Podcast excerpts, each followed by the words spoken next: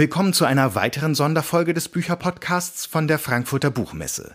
Boff Bjerg spricht mit Andrea Diener am FAZ-Stand über seinen neuen Roman Der Vorweiner. Dann begrüße ich jetzt mit offenem Mikro Boff Bjerg bei uns auf der, am Stand.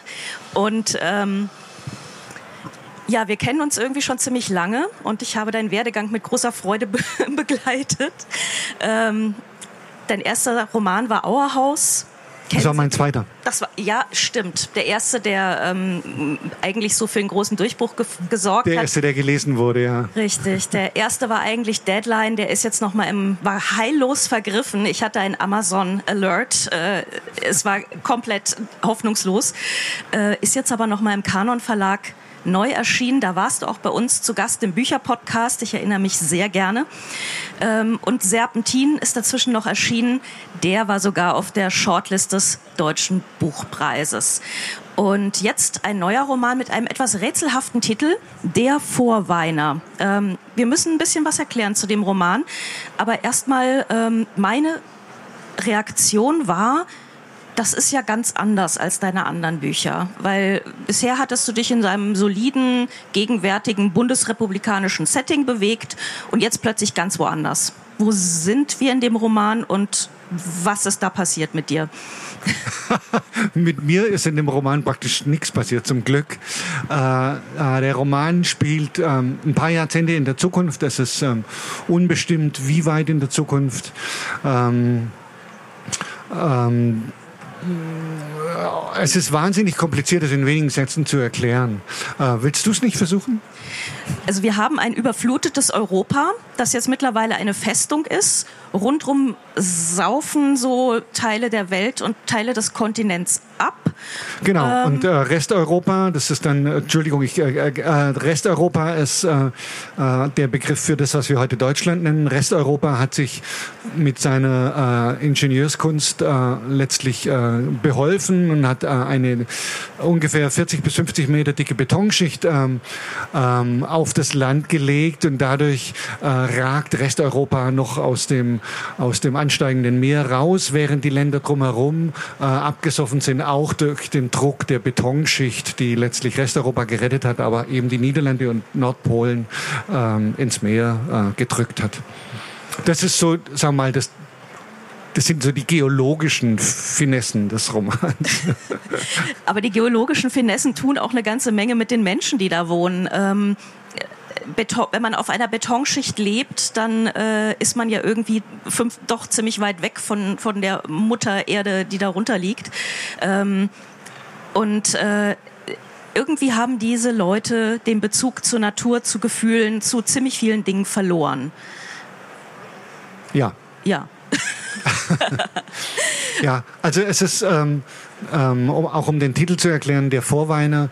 Ähm, im, im Resteuropa, in Resteuropa ist es so, dass die, dass die ähm, gehobene Schicht ähm, sich ähm, äh, vor, sogenannte Vorweinerleiste. Das heißt, sie nehmen äh, Geflüchtete bei sich auf, die dann Jahre oder Jahrzehnte mit ihnen leben und versuchen mit denen äh, eine, eine Art Bindung aufzubauen, sodass wenn sie sterben, also die Resteuropäer, äh, der Vorweiner äh, bei der Zerstreuungsfeier, so werden dann die Bestattungen genannt, bei der Zerstreuungsfeier äh, so überzeugend weint, dass die anderen auch mitweinen können. Das ist der einzige Zweck eines Lebenszweck eines Vorweiners und dafür lebt er er wie eine Art Haustier äh, ganz lange eben bei diesen Leuten.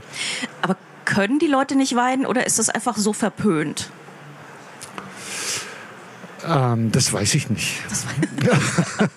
sie können theoretisch schon, sie sollen ja auch, aber sie können es schlecht von sich aus. Sie brauchen, sie brauchen sozusagen eine Art Einpeitscher. äh, und das ist der, die Rolle des Vorweiners. Ähm, wir haben zwei Hauptpersonen. Es ist nämlich äh, doch gar nicht so anders als deine anderen Bücher. Es geht nämlich ganz oft um Eltern-Kind-Beziehungen ähm, und auch hier haben wir ein Mutter-Tochter-Verhältnis, nämlich A und B. A wie Anna und B wie Bertha. Ähm, warum haben die so seltsame Namen? Also ist das, ist das so ein Verfremdungseffekt, dass die uns noch mal ein bisschen weiter weg sind, dass ja, die A das, und B heißen? Das ist es, ja. ja. Es ist, ähm, ähm, beim, beim Schreiben des Romans ist mir irgendwann klar geworden, also ursprünglich waren es sozusagen Arbeits, Arbeitsnamen äh, A und B und beim Schreiben ist mir dann klar geworden, dass ich ja eigentlich machen kann, was ich will. Äh, ich bin ja der Autor. Ähm, und warum sollte ich mir jetzt irgendwelche natürlich klingenden Namen für diese Figuren ausdenken? Ich dachte, es ist was, was mich schon immer ziemlich genervt hat. Man kann, wenn man, wenn man das ganz real, wenn man ganz realistisches Erzählen betreiben will, kann man natürlich gut recherchieren, welche Namen passen jetzt, welche Namen passen in die Zeit, welche Namen passen in die Schicht und so weiter. Aber ähm, mir hat es gefallen, das möglichst abstrakt zu halten und es einfach bei A und B zu belassen. Ich glaube, wir müssen sowieso mal auf deine stilistischen Finessen in diesem Roman äh, kurz eingehen.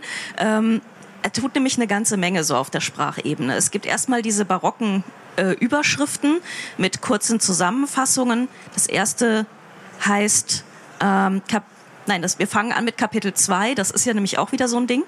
Ähm, welches, da es einen vortrefflichen Eindruck der vollständigen Geschichte zu vermitteln vermag, an erster Stelle steht.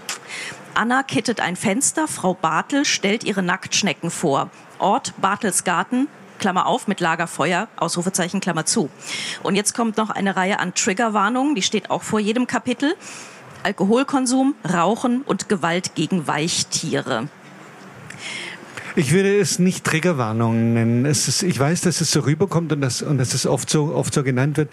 Ähm, ich sehe es eher als, als, ähm, als so eine Art ähm, ähm, ähm Content Notice oder wie man das nennt. Also eher dieses, was du bei, mhm. bei, bei Streaming-Serien hast. Wenn, wenn, wenn die Folge anfängt, dann wird oben eingeblendet ähm, Sexualität, Rauchen, ähm, Gewalt oder mhm. Sexualität, Rauchen, Schimpfwörter.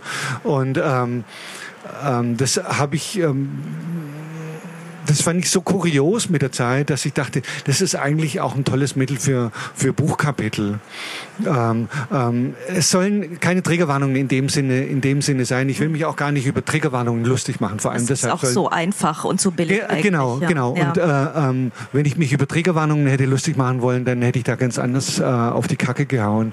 Aber äh, so bleibt es halt hm. so, ein, so, ein, so, ein, kleines Element am Anfang, am Anfang jedes Kapitels. Aber wir haben tatsächlich in dem Buch ziemlich viele verschiedene sprachliche Ebenen. Wir haben äh, kursiv gesetzt, wir haben immer wieder ähm, in äh, eckigen Klammern. Wir haben zwischendurch ähm, journalistische Erzeugnisse. Die Tochter Bertha, Baby Bertha, ist Journalistin, wobei ähm, ich wirklich äh, den Journalismus Beruf äh, nur bedauern kann in dieser Zeit. Also ich möchte es da nicht mehr sein, um ehrlich zu sein. Ich bin froh, dass ich es jetzt bin und nicht später. Ähm, also, also Bertha, wie spielst du da mit den Formen? Was, was, was, was schränkt sich da alles ineinander? Also Bertha ist ähm, äh, eine sogenannte Klickbeuterin. Das ist eine Art freiberufliche Journalistin, ähm, de, deren äh, die, äh, der Zweck der Nachrichten, in Anführungszeichen, die sie verfasst und an Agenturen verkauft, besteht einfach darin, Aufmerksamkeit zu erregen. Und äh, mhm. letztlich, ähm, wenn sie gar nichts anderes mehr weiß, dann äh, bedient sie sich äh, von, bei irgendwelchen Urban Legends und erzählt die aktualisiert nach und verkauft die dann als Nachrichten an die, an die, an die Agentur für spannende Nachrichten. Ähm, und die Nachrichten haben alles einen bestimmten Aufbau. Sie enden immer mit einem Frauenschrei, der die Leute, der die Leute äh, äh, aufrütteln soll, die das im Radio hören. Ähm, und ansonsten sind sie weitgehend frei erfunden. Äh, Bertha ist aber stolz darauf, dass, dass es zumindest in jeder Nachricht ein wahres Element gibt oder etwas, das zumindest so sein könnte. Also sie bildet sich halt schon auch noch ein bisschen was drauf ein, dass sie nicht ganz so korrumpiert ist wie die anderen Klickbeuterinnen. Der Frauenschrei ist ja natürlich interessant, weil gerade in einer Welt, wo man eigentlich überhaupt keinen Kontakt mehr zu seinen Gefühlen hat, ähm, und Anna bezahlt ja zum Beispiel auch Menschen am Land dafür, dass sie mal so Landarbeiten machen kann. Ja, also man sehnt sich ja irgendwie so nach so einer Echtheit die ganze Zeit. Und ähm, da soll dann dieser Frauenschrei auch noch mal so eine Echtheit bezeugen, aber auch irgendwie so ein es stellt sich ja wirklich so ein Voyeurismus ein, den, die Gefühle anderer äh, zu beobachten. Genau. Und so ein, und so ein, ähm, so ein ähm, Also das ist sozusagen der, der, äh, der, der Boulevard ins Extrem getrieben, ähm, wie es ja heute auch schon gang und gäbe ist. Also äh, bei, bei diversen Medien. Das, ja, das wenn man, je, wenn man ganz je, unten je die komischen Bilder anklickt, äh, bei, ne, wenn man so bei so Nachrichtenseiten nach ganz, ganz unten scrollt und dann kommen wirklich die erfundenen Sachen, da wird's dann interessant. Ja. Ja, ja, genau, genau. Ähm, und auch diese Zerstreuungsfeiern, ne? die werden ja live gestreamt. Und Genau, Bertha es ist- hat, hat da auch so eine Vorliebe für entwickelt. Bertha, Bertha ist, ist, also diese Zerstreuungsfeiern, äh, die sehen so aus, dass ähm, äh, wenn jemand gestorben ist, äh, dann wird er, das sieht, äh, eben zerstreut, die Asche wird ähm, wird irgendwo hingeworfen und verweht und es gibt keine Erinnerung mehr an, an diesen Menschen. Und diese Zerstreuungsfeiern werden aber, werden aber äh, live gestreamt für, für Angehörige, die nicht kommen können oder die nicht kommen wollen. Ähm, und äh, Bertha hat einen Weg gefunden, sich in die Zerstreuungsfeiern von Leuten, die sie gar nicht kennt, äh, einzuklinken. Äh, ein, ein relativ simpler Hack. Und für sie ist es so eine Art Entspannung, die, die Zerstreuungsfeiern von, von fremden Menschen zu betrachten. Also sie ähnelt da, sie ähnelt da ein bisschen ähm, äh, Maud aus, aus Harold and Maud, die zu fremden Bestattungen geht und dann da äh, äh, zuguckt. Ähm, wie ist es denn in einer solchen äh, Welt überhaupt noch eine Art von zwischenmenschlicher Beziehung möglich? Ein bisschen was passiert. Wir haben eine Mutter-Tochter-Beziehung und äh, Bertha verliebt sich auch in einen Pizzaboten und äh, Pizza Pete. Äh, was, was sind das da für Beziehungen? Beziehungsweise einen Hund gibt's auch noch, der wird auch noch sehr gern gehabt. Ja, wie gern, wie gern Bertha jetzt Pizza Pete hat, das ist ein bisschen offen. Immerhin, äh, immerhin geht es ja echt nicht gut aus mit den beiden, ohne zu viel verraten zu wollen. Ähm, aber der Hund ist bis zum Ende da. Der, das geht, ne? Ja, das- das geht, ja. Und so zwischen Mutter, Tochter, was, was, äh, also die, die beiden sind ja sehr unterschiedlich. Ja, ne? die Tochter, die Tochter verlässt ihr, ihr Elternhaus, in dem sie allein mit ihrer Mutter noch gelebt hat, äh, in dem Moment, wo die Mutter sich einen Vorweiner zulegt. Die Mutter ist relativ alt schon, vergleichsweise alt und besorgt sich dann über eine Maklerin einen Vorweiner. Und das ist für die, für die Tochter das Signal, jetzt zu Hause auszuziehen und, äh, und äh, das Feld ihrer Mutter und dem Vorweiner zu überlassen. Und sie, sie zieht dann von, von Berlin nach Neu-Hamburg, ähm, wo sie dann in so, in, so in so einer Art Kellerwohnung als Klickbeuterin arbeitet. Wir erfahren noch ein bisschen was über den titelgebenden Vorweiner, nachdem schließlich das Buch auch bekannt, äh, benannt wurde. Ähm, wir wissen, er ist Niederländer. Wir wissen, man muss ihn regelmäßig mit niederländischen Eintöpfen bekochen, dann ist er glücklich. Ähm, was für eine Rolle spielt dieser Vorweiner? Er gibt dem Buch den Titel. und äh, ansonsten spielt er im Buch selber keine, keine so große Rolle. Er ist da und ähm, ähm, ist nicht die zentrale Figur. Er ist eher so die, die, die Figur, um die der Roman drumherum geschrieben ist, wenn man so sagen will. Äh, äh, und wird allenfalls durch die Auslassung plastisch, wenn überhaupt. Ja, also das Vorweiner, ähm, das, das, das äh, Casten des Vorweiners ist ja auch ein Prozess, den du sehr schön beschreibst. Man muss sich erstmal überlegen, für welche Nationalität entscheidet man sich, wer weint am besten, lieber von der Elfenbeinküste oder doch lieber Niederländer. Ähm,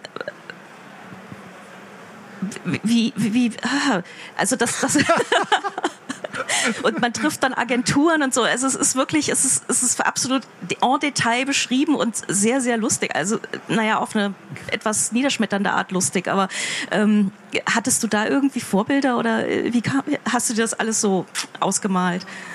Ich habe es mir au- ausgemalt aufgrund dessen, was ich ja kenne aus der Gegenwart und dass wenn man sich, wenn man sich so eine so eine Art Dienstleistung äh, be- äh, beschaffen will, dann äh, dann wendet man sich an Arbeitsvermittler äh, oder ähnliche Organisationen und so ist es bei den Vorweinern auch. Also es gibt diese diese äh, diese Maklerinnen sozusagen, die Vorweiner äh, äh, vermitteln. Und dann fährt man, dann fährt man dahin mit dem Menschen, der einen Vorweiner haben will, äh, in eines der äh, Willkommenszentren, die am Rand von Resteuropa aufgebaut sind. In diesem Fall ist es Neuschwanstein, ähm, das zum Willkommenszentrum geworden ist, wo auch natürlich zwangsläufig viele Österreicher und Schweizer, aber eben auch Niederländer äh, äh stranden.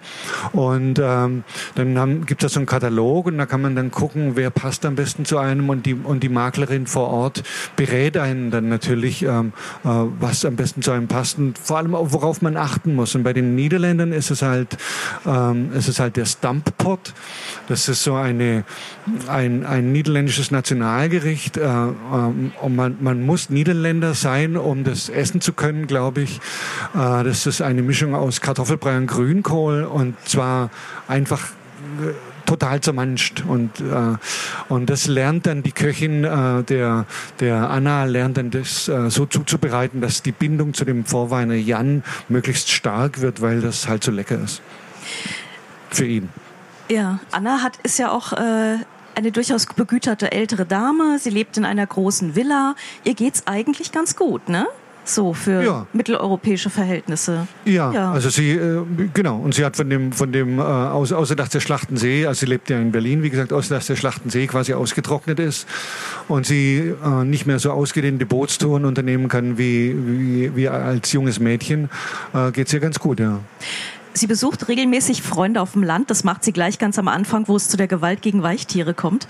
Ähm, was wir haben da eine andere, wir haben es da mit einer anderen Schicht zu tun, ne? Genau, es ist die, die Niederschicht, die, die für die Oberschicht ähm, ähm, ähm, eine wichtige Funktion erfüllt, nämlich die Niederschicht gibt der Oberschicht ähm, die Möglichkeit, äh, handwerkliche im weitesten Sinne Tätigkeiten auszuführen zu führen. Äh, und äh, Anna fährt, das ist vorhin kurz erzählt, Anna fährt dann zum Beispiel mit ihrem Vorweiner da raus auf die Datsche von, äh, von Herrn Bartel und äh, darf da die Fenster kitten und kann dann auch Kartoffeln anbauen dort und, und bezahlt dann den Herrn Bartel dafür, dass sie das alles dort machen kann in seiner Datsche.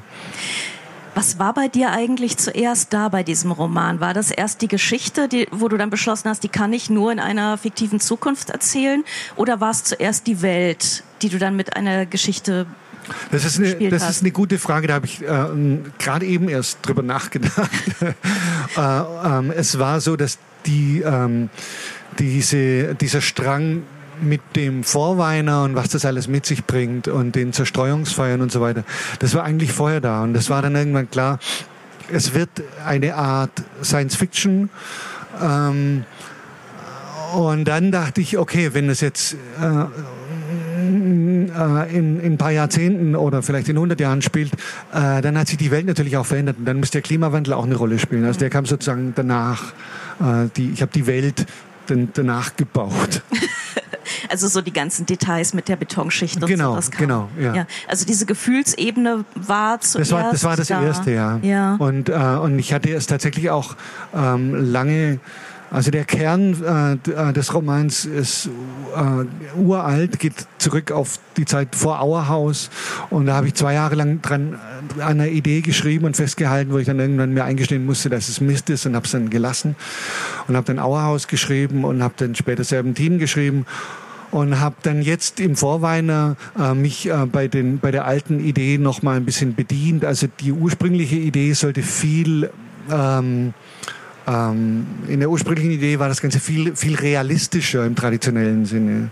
In einer viel realistischeren Welt. Auch realistischer geschrieben oder Ja, auch realistischer ja. geschrieben, auch konventioneller geschrieben. Ja. Hier sind ja sehr viele Sprünge zwischen, zwischen den äh, erfundenen Nachrichten und äh, zwischen, äh, zwischen einer Art Gottesauge, was letztlich so filmische Einsprengsel sind, weil, weil Bevi Bertha auch das äh, in ihrer Ausbildung gelernt hat, äh, Schreiben fürs Bewegtbild Bild äh, und, äh, äh, und, und, und da springt es so hin und her und eben die zwei großen Einteilungen, äh, die Kapitel von A wie Anna und äh, B wie Bertha.